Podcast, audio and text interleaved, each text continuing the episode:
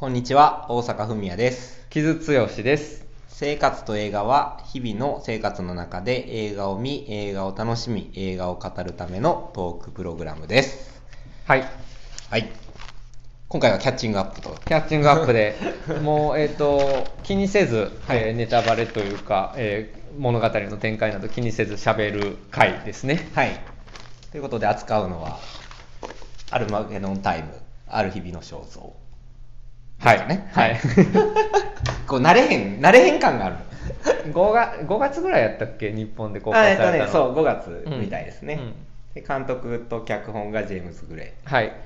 ーの映画ですと。うんでまあちょっとストーリーとか言っとくか一応、まあ、1980年代のうんニューヨーク、うんクイーンズやね、うん。のあのメインブラックのさ、うん ワンに出てくるさ、うんあのオブジェというか建物が出てきたのがおおって思ったんやけど。覚えてない覚えてない。あの最後実は宇宙船でしたみたいな。ああ、うんうんうんうん。あれクイーンズやったんやと思ったんやけど、まあそのクイーンズが舞台で、うん。でまあ、中産階級の、えー、と家庭の、えーにいる、まあ、12歳の少年のポール。うん。と、まあ、その友人と家族の、まあ、話。1年ぐらいのスパンの話かな、うん。でまあ家族は割と仲良さそうに、まあ、見えるし、まあ、実際仲いいんやろうけどなんとなくポールにとってはすごく安心できる場所でもなさそうで、まあ、そんな中で新しく楽器が始まった時に、うん。えーとまあ、1年留年してたジョニーか、うんっていう、まあ、ブラックの少年と、まあ、親交を深めていくけど、まあ、ある事件をきっかけに転校をすることになってしまいますっていうような 話いや、まあ、っていうか、まあ、1980年代の家族ドラマ、ニューヨークを舞台にした家族ドラマ。で、まあ、ジェーム監督ジェームズ・グレーなんですけど、ジェームズ・グレーの、まあ、自分のじ、えー実体験というあか、自分の子供の頃うんの経験を、まあ、元にした映画っていうことで、まあ、散々言ってる、えー今、中年、中高年ぐらいの、まあ、名監督が幼少期を、自身の幼少期を振り返って映画にする。ブームの、まあ、一つトレンド。の一つの作品としても位置づけられる。という作品ですね。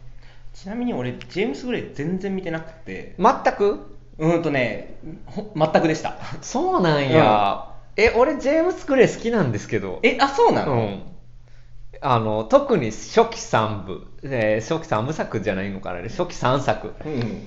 えー特にアンダーカバアンダーカバーね。ージェームス・グレーってなんかイメージあった。た全然特に名前も聞かずって感じ、うんっていうイメージやったうん。俺は。なんかあのアドアドアツトラが結構話題になって、うんうん。でその時に、まあ、結構話題になったんやけどジェームス・グレーはうんだからアドアストラの時も別に監督としては日本ではあんまり語られてなかったかもしれない。でも、カンヌの常連やったりとかしてなるほど。割と、まあ、作家として知られてる人なんですよ。どっちかというと。うん、うん。で、えっと、一応、まあ、ちょっと解説っぽいことを言うと、うん。この人その、まあ、今回もニューヨークのクイーンズが舞台ですけどニューヨーク作家です、あなるほど、うん、それは気づくん好きです、最初3、まあ、まあ、ものによる、うん ものによりますけど、えっと、最初3作とか特にそうやねんけど、リトル・オデッサ、裏切り者、アンダーカバーっていうのが、まあ、ニューヨークが舞台になっていてですうんね、うんうん、で、まあ、そのニューヨークを滑車するっていうところが非常に長けた人です。そしてもう一つは、ホアキン・フェニックス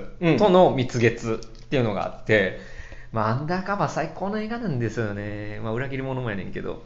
なるほどね、うん。私はすごく好きな監督なんです。でこの人もだからまあいわゆる本当に普通のアメリカ映画、うん。いわゆるアメリカ映画っていいアメリカ映画を撮る人。で今回もオリジナル脚本なので、まあ、いわゆるそのそれこそ MCU とか、うん。ああいう IP の、まあ、対策とかだけだけじゃないアメリカ映画を、まあ、撮りたいみたいなことは言ってる人なので、うんうんそれが非常に感じられるオリジナル脚本の映画であると。ただ今それをアメリカ映画でやろうとするとやっぱり自身の幼少期の話になるという、まああの今のトレンドに乗らざるを得ないんだなという考えも俺は一方ではあったっていう感じ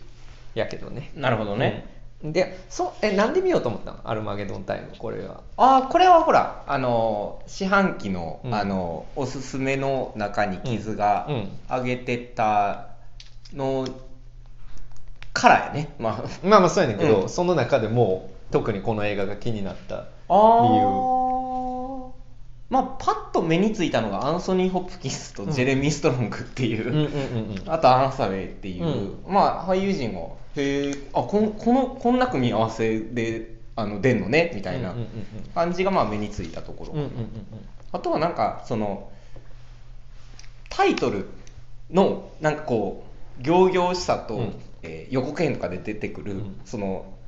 まあストーリーのなんかギャップみたいなのねあどういう話なんやろうっていうのがあって、目についたっていうところかな、うんうん。だからなんかめっちゃ楽しみっていうよりあのなんか映画見たいなと思って、この間 UNEXT に、うん。を見てたらあレンタルであこれ上がってるやんと思って見た感じ、うん、なんかまあ映画館には行かれへんかったけれども、うん。まあ、配信に入ったらおこれはあのポイント使ってでも見るぞっていう感じにはなったうんうん。という作品ですね。そうです、うん。だからうーん。で、まあ、結果としてああ見て面白かったです、うん。あのとはいえあの妻と一緒に見てたんやけど、うん。妻は途中で寝てたけど。まあうんとねどうかな。どう感想的にだその社会背景みたいな話とかっていうのは、まあ、正直あんまり分かりません、うん。1980年代のニューヨークがどういうところ、特にクイーンズなんてどういうところなのか分かりませんっていう感じだったから、まあ映画見ていいなと思ったのがそういやなんか小学校6年生とか12歳ぐらいの男の子って、えのと捉えどころのなさというか、うん。あのっていうのが俺すごいまあ多分なんかかんジェームス・グレイ自身が自分の子供時代を振り返ってるっていうところもあるんやろうけど、すごいリアルに感じて、まあ、特に両親からのからど捉えどころのなさうんっていうのプラス自分自身にとっても全くもって自分がわからないというか、っていう感覚っていうのをすごく俺自身が持ってた感覚をすごく思い出した、なるほど、うん。ねっていうところが、うんうん。えー、と一番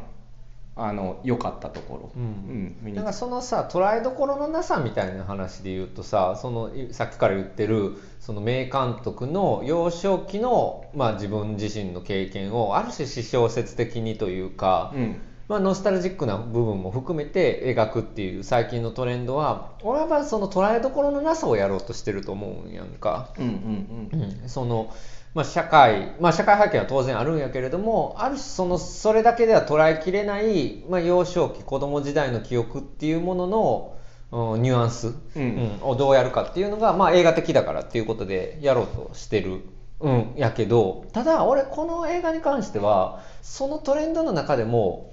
えー、とかなり真面目なアプローチやなと思った。ああうん、う、うんんけうんとそれはだからその幼少期の捉えどころのなさっていうところに対して割と真正面からっていう感じ、いや、えっと、捉えどころのなさはあるんやけれども、捉えどころのなさよりも俺はこの映画を今作ることの意味みたいなところに軸足があるかなと思った。うんうん。だからその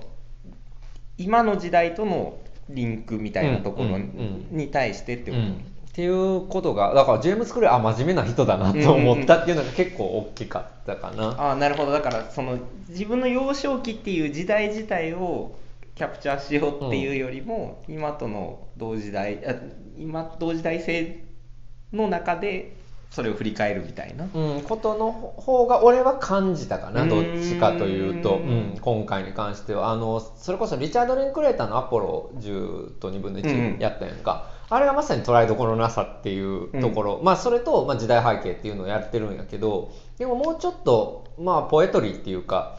うん、子供時代の記憶をどういうふうに詩的に解釈するかっていうところにモチベーションがあった映画やとあれは俺は思ってるんやけど、うん。こっちはあーやっぱりねそのアメリカの80年代とは何だったのかっていうことを今の観点からまあやってるかなって感じは俺はしてうん。それはアドアストラもある意味そういう映画なんですよ。あれはもちろん近未来 SF なんやけど、うん。えーあれはだから宇宙に開拓していく精神、うん。あれなんかまあジェームズ・クレイン本人はコンランドの闇の奥とまあ比較してたりするんやけど、まあ、そういうふうにアメリカがまあ世界に開拓していく植民地主義っていうのをは何なのかっていうことを描いたコンランドの、えー闇の奥っていうものに比べてその宇宙に開拓していく男たちの物語っていうのにしかしそこに有害性があるんじゃないかっていう話なんか、アドアストラって。だからもうそれの続きとして見た時に今のアメリカのそういう有害性みたいなものがどこにオリジンがあるのかって考えた時に1980年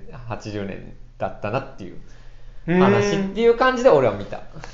えそれはそのおちょっとそこはさっき言ってたその文脈みたいなところは分かりませんっていうところやからうん。ちょっと聞くんやけど、うん。そその80年代に例えばそのい男性の有害性みたいなののオリジンがあるっていうのはそれは一般論的な話それともジェームス・グレイがそういうふうに位置づけてるであろうっていう話。えっとまあ、今男性性って言ったけど別にこれジェンダーっていうよりはもうちょっと政治的な話で、えっと、はち1980年何かっていうとレーガン政権なんですよ。ああまあそれは明確に出てくるよね、うん。うんうんうん、これってあのあれもあれにも出てくるんやけどあのマイク・ミルズの 20th Century Woman でも出てくるんやけど、まあ、だからそのレーガン政権が何だったのかっていうとそのアメリカにおいて新自由主義っていうのが、まあ、台頭台頭した時代だったっていうそれがまあ時代の変わり目だったっていう話で、まあ、イギリスやったらサッチャー政権になるし、まあ、日本やったら中曽根政権になるんですけど、まあ、そういう新自由主義の世界的な台頭っていうものとその家族ドラマがどういう関わりがあったのかっていうのを非常に真面目にやってる映画やなっていう感じが俺が大きかったかなこの映画に関しては。うんなるほどで、うん。ニューヨークなのでトランプファミリーなんですよ。ああそうやね、うん。出てくるよね。あのし私学のあの学校のそうそうそう。でうん、で今回その、まあ、一応言うとそのポールか。主人公の男の子ね、でこの主人公のポールはもう本当にまんまジェームズ・グレイの昔っていうのを投影したキャラクターやねんけれども、えーでジェームズ・グレイもその私学に行ってます、うん。ので、まあ、その私立っていうのを私立学校っていうのがどういうものだったのかっていうのを描いてるんやけど、まあ、それがトランプファミリーの息がかかったものだったっていうことやね、うん、だからそこがすごくでかい。やっぱりうん、そのせ今のアメリカ今に続くアメリカの政治的文脈がぶ分岐がどこにあったのかっていうことがジェームズ・グレイにとってはこの1980年のあークイーンズの私立学校やったっていう、うんことで、まあ、俺の興味はそこにあるっていうのもあるけれども、まあ、だからその家族っていうものの中に政治的亀裂が入ってくるっていう話として俺は見て。まあめちゃくちゃビターな映画やなっていうのが大きかったかな。ああ、なるほどね、ああなるほど、うん。ちょっとじゃあさマジあのももでももうちょっとさ、うん。おろす話をすもうちょっと身近な話におろすとさ、ああいうさその小中学校ぐらいの時にさあの貧しい子が友達でいてるとか明らかに社会階層が違う子供がいてるっていう経験とかってなかった？あーあーどうなんやろうな。でもあの振り返ってみるとそうやったんかなっていう気はする、割とだから俺下町うんうん。そ育ちやから、まあなんか当時はマジで全然わからんかったけどそうそう考えると、まあ、シングルマザーの,、あの家庭の友達もいたし、結構だから近くに団地ももちろんあったから、うん。公営団地もあったから、だから、まあ、そういう環境やったんやろうなって思うけど、だからその辺をうーん良くも悪くも意識せずに割と小中を過ごしたのは過ごしたかなっていう感じやなうん。なんか俺結構小学校の時にそんなめちゃくちゃ仲良かったわけじゃないんやけどあんまり学校来てない男の子がいててその子の家にふと行くことがあったんやけど、まあ、ものすごい家の中が荒れててショックやったとかはあったし、うん。うん。やっぱりそういうところってこう結構子供時代に気づかんうちにあったんやろうなっていう感じはする。うんうんうんうん。うん。であのポールがさその公立の学校から私立に行くっていうことがやっぱりすごく象徴的で、やっぱその私立に行くことでその社会階層が固定されるわけじゃないですか子供の、うんうん。うん。だからそういう社会階層が違うここでいうそのジョニーっていうブラックの男の子と友達になることすら叶わない、うん。うん。貧しいブラックの男の子と友達になるっていうことが叶わないそういう社会が分離されているところに押し込められた経験についての話やなっていう感じがすごくするなるほどね。うんうん。で俺らってさ、まあ、進学校高校以降は進学校やったと思うからさ、まあある程度中流以上の家庭が多かったと思うね。まあそうやな。うん。うん。でそういうふうにさだから子供時代からうん、まあ社会の流動性がなくなっていくっていうか 階級が固定されていくっていう感じはやっぱ思うよね。ああ、うんそれはね確かにね、うん。だからそのやっぱ小中の頃の友達との経験というか、うん。とやっぱ高校以降ってなんか全然毛色が違うなっていう感じが、はするよね、あの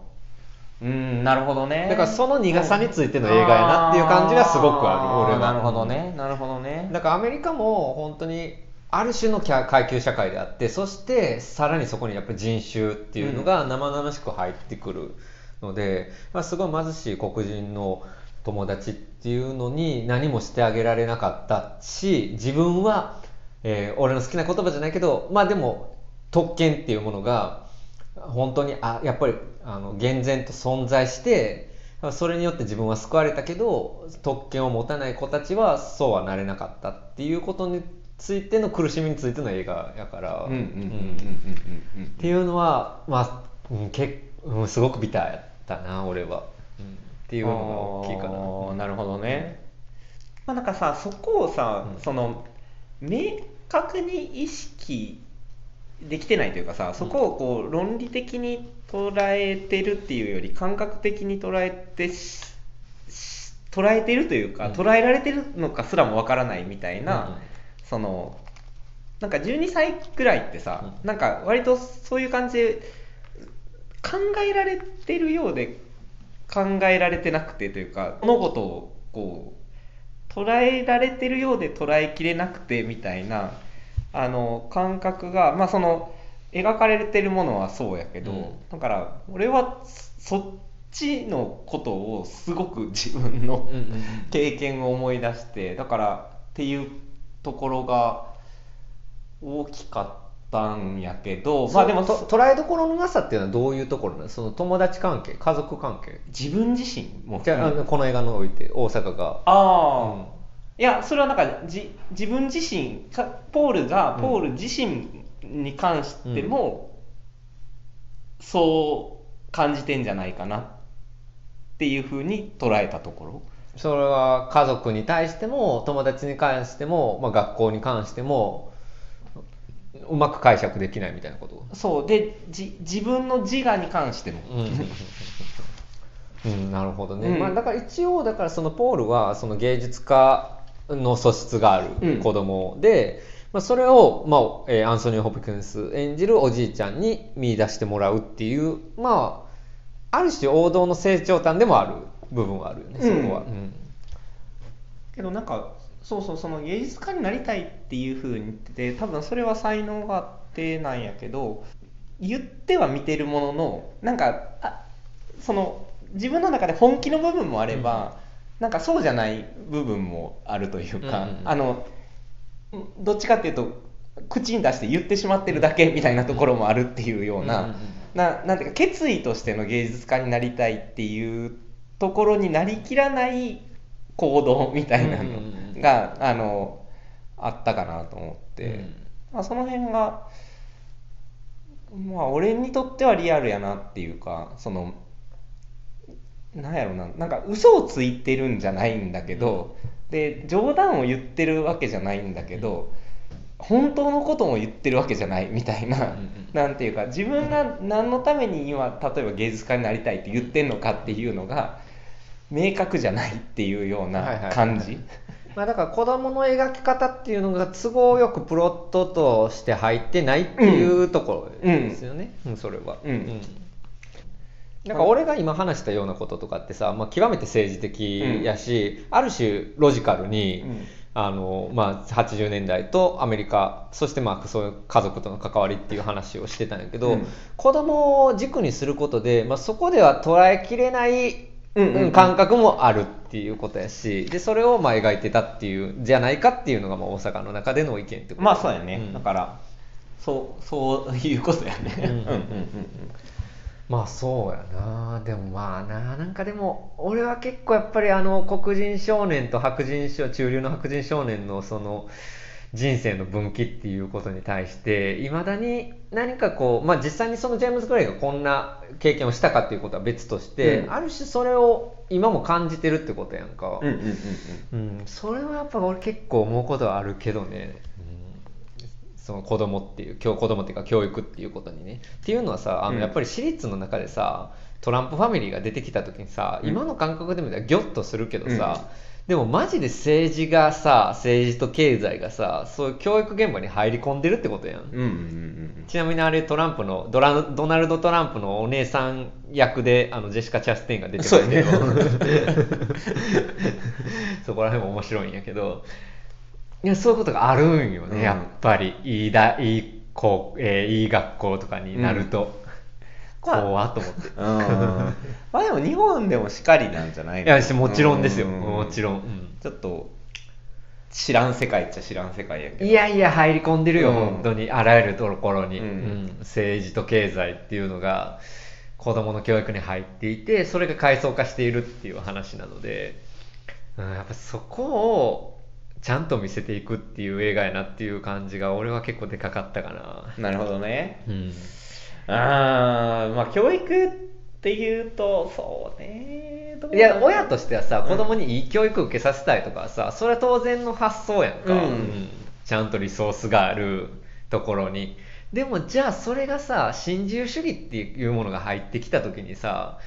何かすごくうーんまあ言ってしまえば右派的なものと接続されるんじゃないかみたいなこととかって気づかず入ってたりするから結構怖いものでもあるんやあーまあそうやね。だからそうかそうか。だからあれはだからその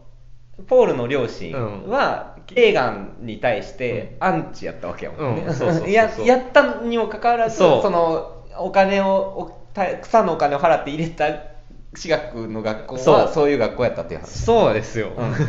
そういうことだよね。それがまさに今起こってることですよねっていう,、うんうんうんでその80年代からあったことなんだけどっていう映画として俺は見ちゃったな、でそこがでかかった。でそれは今もしかりですっていう。今もしかりやし、うんうんそしてその背景の中ではだからこのポールがけジョニーに対して経験したようなことがもう起こってるよねってう。んいうう、ん。まあねうんまあねなるほどね。うん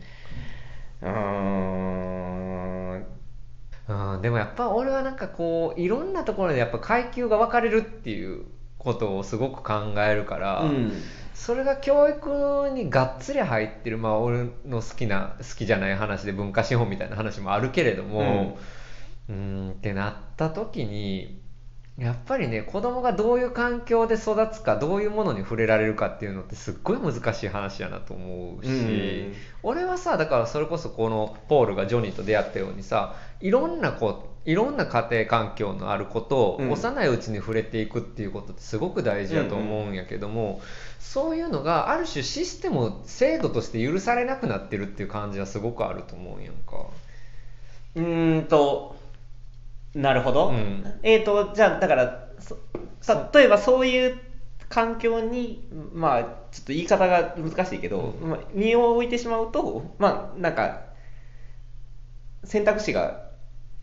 狭まってしまうっていうシステムになってる。うん、俺は思う、うん。てかまあもっとたもっとたあの本当に単純化して言うと金持ちが金持ちとしてしかつるまなくなっている世界。ああでそれは子供のうちから、うん。仕込まれている、ああまあね。うん。確かに。うん。でまあこれはアメリカ映画なので、うん。もう本当にそこに人種っていうその不平等ががっつり入っているっていう、うん。うん。ことでもある、うん。もちろん日本にもあるけどね、うん、っていう。なるほどね、うん、なんかすごく俺はねやっぱこれ食材的な映画としてみたし、うん。そのジェームス・グレイ自身の。そうそうそう、んんん。だから映画作家として成功することができた白人の、まあ、中流家庭育ちの、うん、しかもニューヨーク育ちの、うん、少年かつての少年としてのある種の食材っていうものを今の時代の文脈とどうつなげるかっていう映画かなって思いながら俺は見てた。なるほどね、うん、であとさ俺さこれサクセッションとさ同タイミングで見てた映画やから、まあ、ジェレミー・ストロング出てるじゃないですか、ってなるとまあ政治って家族の中の亀裂生むよねと思いながら。っていう ジェレミー・ストロング良かったねうん、ゼレミー・ストロング良かったよ。でも、アン・ハサウェイも良かった。うんうんあの、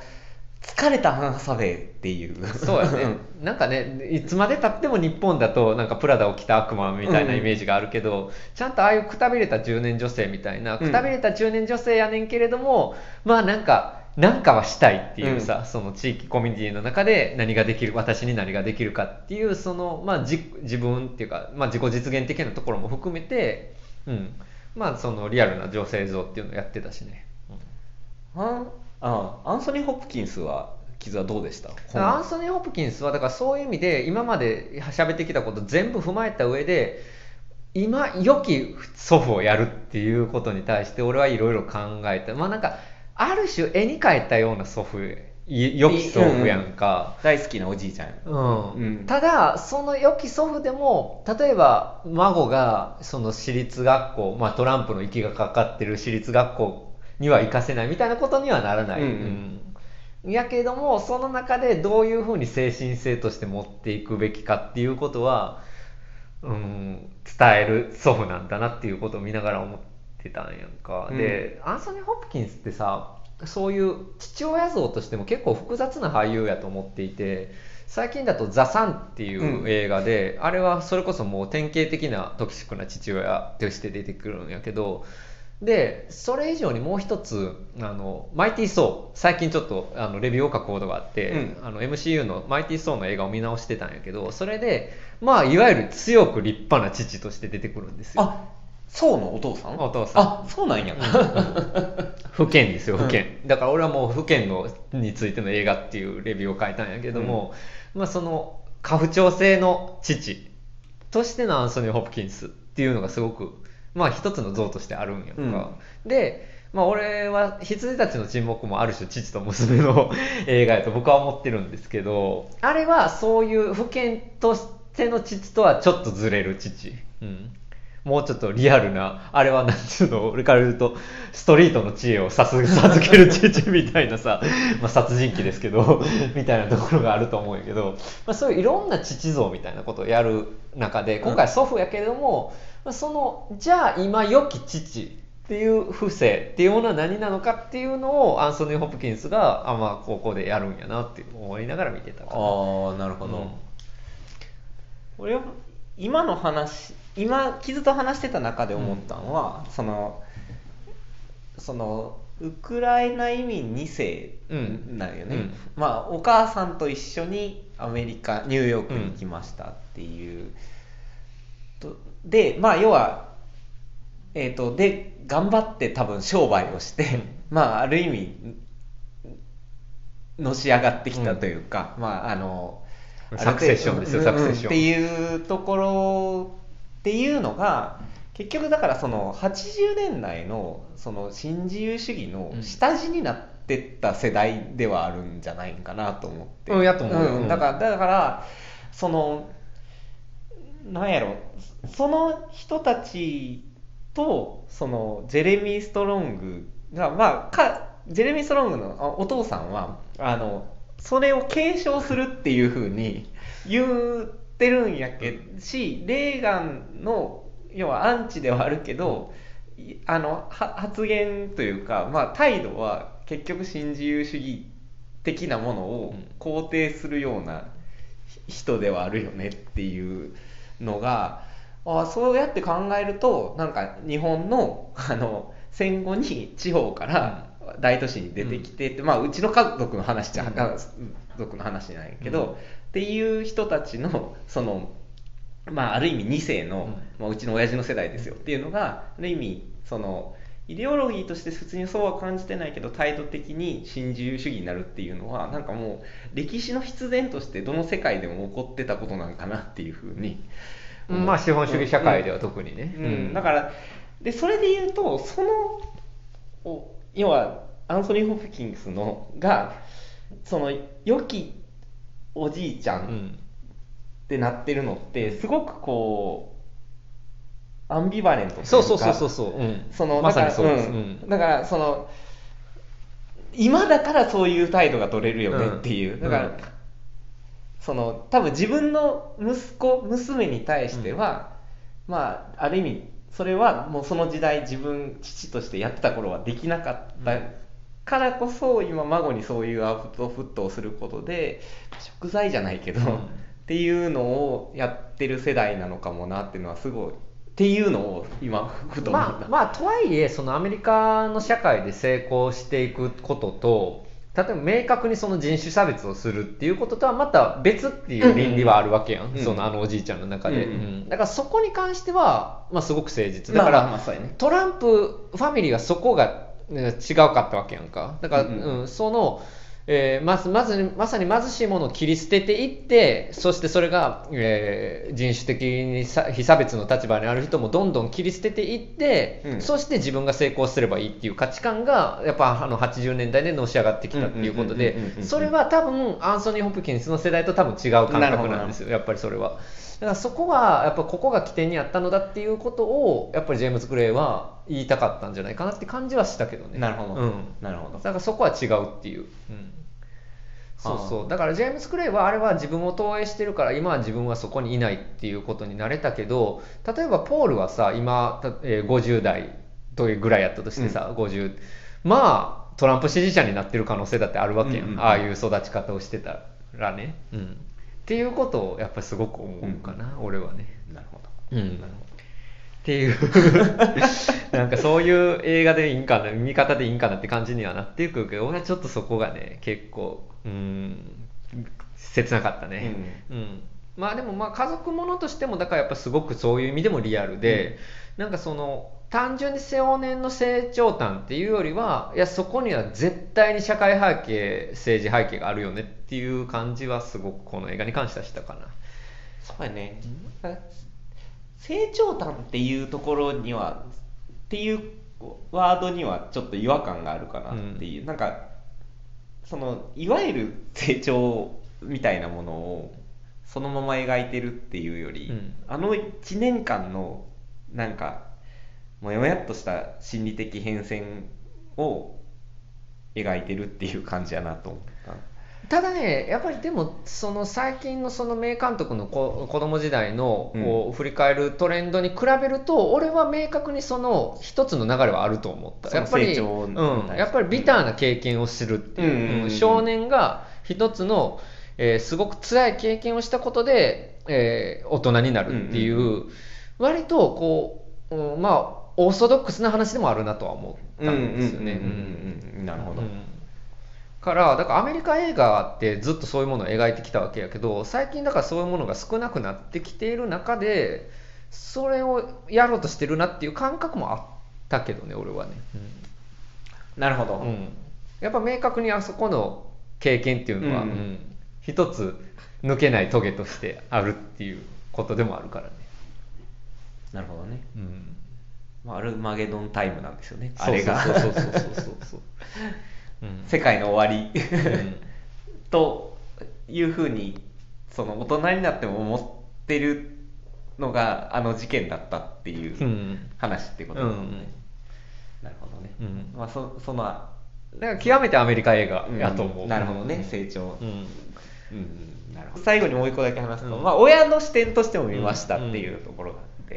捉えどころないなっていう話を自分自身でも捉え自分自身が自分自身でよく分かんなくなってたのが一番その1234歳ぐらいやったのはそうやったんやけどだからそれをそ外から見るとあやべえすぐ来るなこの時代。あ子供が子供がうん。言うのは、覚悟はいるなって思いました。思春思春期は大変なんじゃない、うん、自分の思春期だから思い出したくもないからな、うん。俺、いやーなんかまあ楽しめたらいいよねって、でもさだからこの、まあ、さ繰り返しになっちゃうけど、うん。この映画が描いてることってさそういう思春期の時に辛い思いをするとことにさ社会的大人の都合による社会的背景政治的背景があるっていう映画やからさ、うんうんうんまあらそれはさやっぱ大人の義務としてまあできるだけ取り除いてあげたいよね、うんうんまあそこをフラットにね。っていうのは思うけどね、うん。そういう親親親ではないけれども親目線として俺が見るとね、うん。っそれは本当にそう思います、うん。っていうのは俺は結構この映画に関しては割と強いメッセージ性として感じたところではある、かな。個人でやることじゃない、うんうんうんやっぱり社会全体でやっていくこと。やなと思うし。これまあ2019年からあの構想があった映画らしいけれども、まあ、2020年にジョージ・フロイドさんが殺される事件がある中で、まあ、ブラック・ライムスマターともやっぱりリンクするものでもあるし、うんうんうん。そうそう。っていうのはあるかな。やっぱ子供がさそういうなんか人種によって生き方がこんなにも分かれるっていうことをさ、うん。経験させたくないやんやっぱ子供うに、んまあそうね、ん。まあ、うんこれから。見せたくないというよりも、うん。あのそうじゃない世界を見せたい。よね、うん。っていうのはねすごくやっぱ感じた映画でしたね、僕はね、うん。なるほど。まあそうですね、まあこんなところでしょうか今日は、うん。うん。うんはい。なんか思いのほかたくさん話よして。よかった？アルマゲドンタイム。あよかったよ。全体としては。うん、だからそうね。いやだからまあ、どで良かったってどこ良かったかっていうとまあそのその見見立てのあの自分の直感的な感想で言うと、まあ、さっき言ったみたいにやっぱポール自身っていうのに結構自分がすごくリンクししたなっていうところが一番のフォーカスポイントではあったけど、まあ、今話してだからその辺は、まあ、傷と話して聞きたかったところでもあったんやけど、うん。そのコンテキストの部分とかっていうのは、うんだからまあそれで、まあ、もう一回途中で寝た妻と見直してみようかなと。いややっぱりさこういうさなんか本当にちゃんとしたオリジナル脚本のアメリカ映画ってなかなかね日本で見られへんなってるので、こういう中規模ぐらいの、いや見られてほしいしでここは俺今アメリカのアメリカのみたいな言い方したけどでも日本にも全然通じる話なので、うん。そうこういう映画こそ、まあ、見られてほしいなって公開当時に思ったわ私は。まああの今は UNEXT でレンタルですけど、うん。まあどこかのあの配信に上がるでしょう、うん。ぜひ見てもらいたいな。はい、うん。ということで今回、まあ、アルマゲドンタイムある日々の症状でした。はい